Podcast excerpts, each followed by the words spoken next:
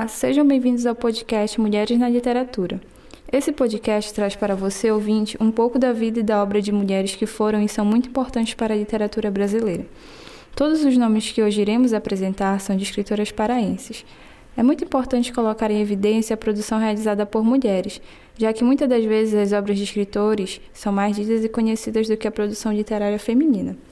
No âmbito regional, essa pouca evidência é maior, Apresentar esses nomes e introduzi-los nas escolas, cursos, universidades e locais de grande circulação de literatura é muito importante para acentuar a disparidade entre escritores e escritoras. É importante dar destaque para obra de mulheres para que se possa inspirar outras mulheres.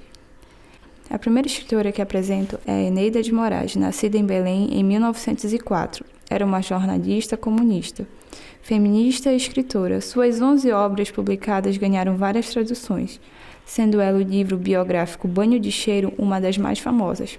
Aruanda e Cão da Madrugada também são outros títulos que tiveram grande importância e repercussão. A autora era amiga de grandes escritores como Carlos Drummond de Andrade e Graciliano Ramos. Declaradamente comunista, Eneida participou ativamente das revoluções de 1932 e 1935, resultando em várias prisões. Na prisão, conheceu Graciliano Ramos e Olga Benário. Em seu livro publicado póstumamente, Memórias do Cárcere, Graciliano Ramos descreve os encontros com outros presos políticos, sendo Eneida um deles. Uma parte muito importante de sua história é que Eneida escreveu História do Carnaval Carioca, uma das primeiras obras que narram o carnaval, Nesse 2021 de pandemia, onde as festas de carnaval foram proibidas, é interessante lembrar que a Eneida criou uma das mais tradicionais festas de carnaval, o Baile do Piorré. Suas 11 obras publicadas são História do Carnaval Carioca, Promessa em Azul e Branco, Terra Verde, O Quarteirão, Paris e Outros Sonhos, Sujinho da Terra, Cão da Madrugada, Aruanda e Banho de Cheiro. Aproveitem o início de ano e incluam a Eneida nas listas de leitura. A próxima escritora para conhecer é Olga Savário. A belenense, nascida em 1933, foi poeta, contista e romancista, tradutora e jornalista. Publicou seu primeiro livro de poesia em 1970, intitulado Espelho Provisório, recebendo no ano seguinte o Prêmio Jabuti de Autor Revelação, concedido pela Câmara Brasileira do Livro. Olga traduziu grandes autores como Pablo Neruda e Mário Vargas Llosa. A autora morreu no ano passado em decorrência de complicações ocasionadas pela Covid-19. Olga teve 15 obras publicadas, sendo elas Espelho Provisório, Sumidouro, Alta Onda, Magma, Natureza Viva, Raikais, Linha d'Água, Berço Esplêndido, Retratos, Rudá, Eden Hades, Morte de Moema, Anima Animades, O Olhar Duradouro do Abismo, Repertório Selvagem. A próxima escritora que apresento é Maria Lúcia Medeiros, nascida em 1942 no município de Bragança, no estado do Pará. Mais conhecida como Lucinha Medeiros, ela foi uma escritora, poeta e professora paraense. Licenciou em Letras pela Universidade Federal do Pará, onde foi professora e pesquisadora.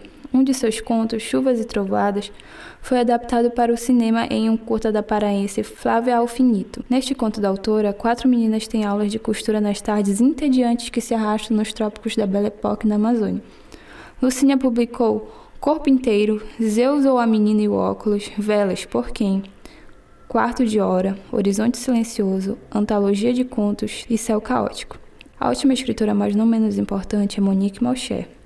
É escritora e artista plástica, nascida em Santarém, interior do Pará, porém viveu grande parte da sua vida em Belém. Seu livro de estreia, Flor de Gume, publicado em 2020, reúne vários contos que narram as vivências de uma mulher amazônica. Monique também é conhecida por uma newsletter semanal e pelas publicações independentes de zines, como Trinstônia e A Gente Nunca Mais Se Viu, Mas Nem Peixe, A Quenda e na organização da Zine Segredo que reuniu escritoras paraenses alunas da oficina de autopublicação para mulheres, ministrada pela autora. Essas são algumas das autoras que atuaram e atuam no cenário regional da literatura.